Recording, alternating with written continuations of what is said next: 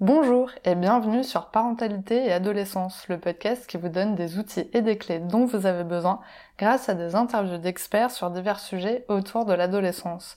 L'adolescence n'est pas obligée d'être synonyme de chaos, alors soyez joie, il y a des solutions.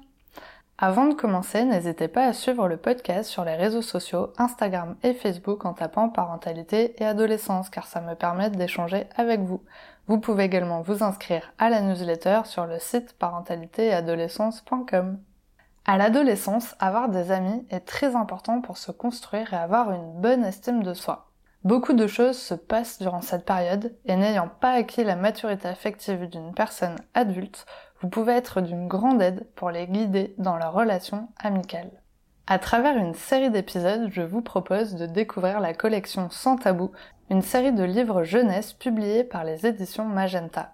Ce sont des livres documentaires et pratiques qui abordent divers sujets comme la confiance en soi, le stress, l'amitié, la sexualité, mais aussi les écrans, l'alimentation ou encore les émotions. Le tout de façon ludique avec des jeux, des tests et des témoignages. Ces livres sont destinés à vos ados. Alors sur le podcast, je vous propose en format plus court de vous donner les clés pour accompagner votre ado sur certains sujets de sa vie. Aujourd'hui, on va donc parler de l'amitié à l'adolescence en se basant sur le livre Avec mes amis, j'assure de Ludivine Artus, psychologue clinicienne et thérapeute des familles. J'espère que cet épisode vous plaira. Accompagner votre ado dans ses amitiés peut être un défi, mais c'est aussi une partie importante du développement de votre enfant.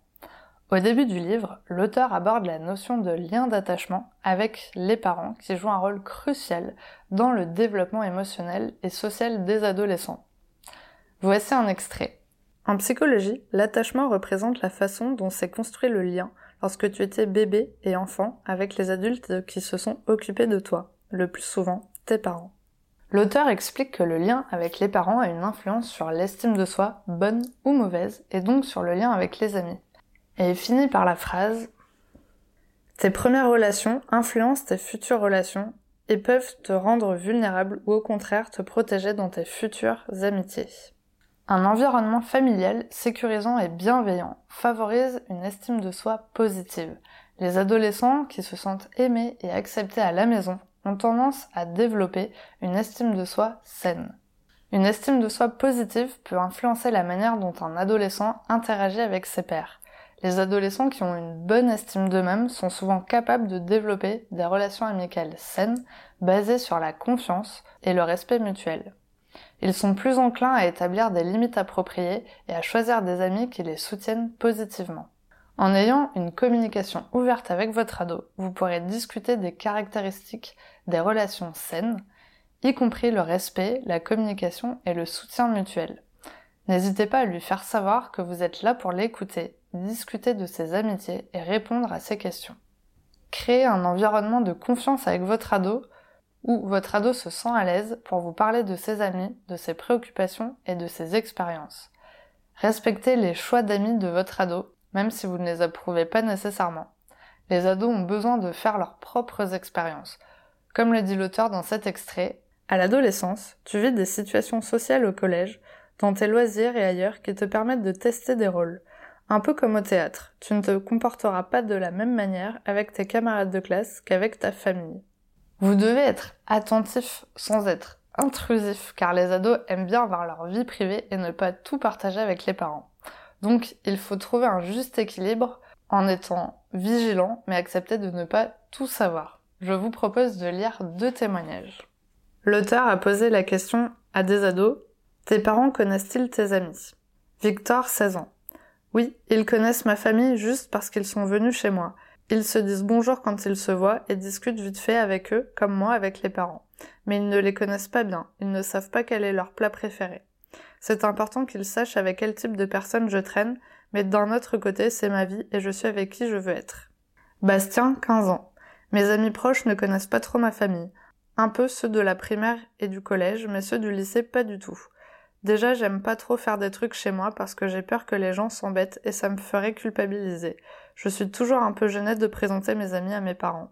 Nicolas, 16 ans. Mes parents posent des questions sur mes amis, mais moi je bloque un peu les informations. J'aime pas trop inviter des amis chez moi et puis ça me mettrait mal à l'aise si mes parents posaient des questions à mes amis. J'ai pas envie que mes parents fassent ça. Il n'y a pas trop d'interaction entre mes parents et mes amis. Peut-être que je devrais en avoir un peu plus. Montrer un bon exemple en matière d'amitié, de respect et de communication. Les ados apprennent souvent par l'exemple. Lui expliquer comment entretenir une amitié pour qu'elle dure, comme l'explique l'auteur dans le livre, page 52. Prendre soin de l'amitié, c'est donner du temps et laisser de l'espace à l'autre. Favorisez les activités sociales de votre ado pour l'aider à développer des compétences sociales et à élargir son cercle d'amis, sans oublier d'établir des règles et des limites appropriées en matière de sortie, de temps passé avec des amis et l'utilisation d'appareils électroniques. Car comme vous le précise l'auteur dans le livre, il y a les fameux rites de passage que l'on peut voir à la page 65.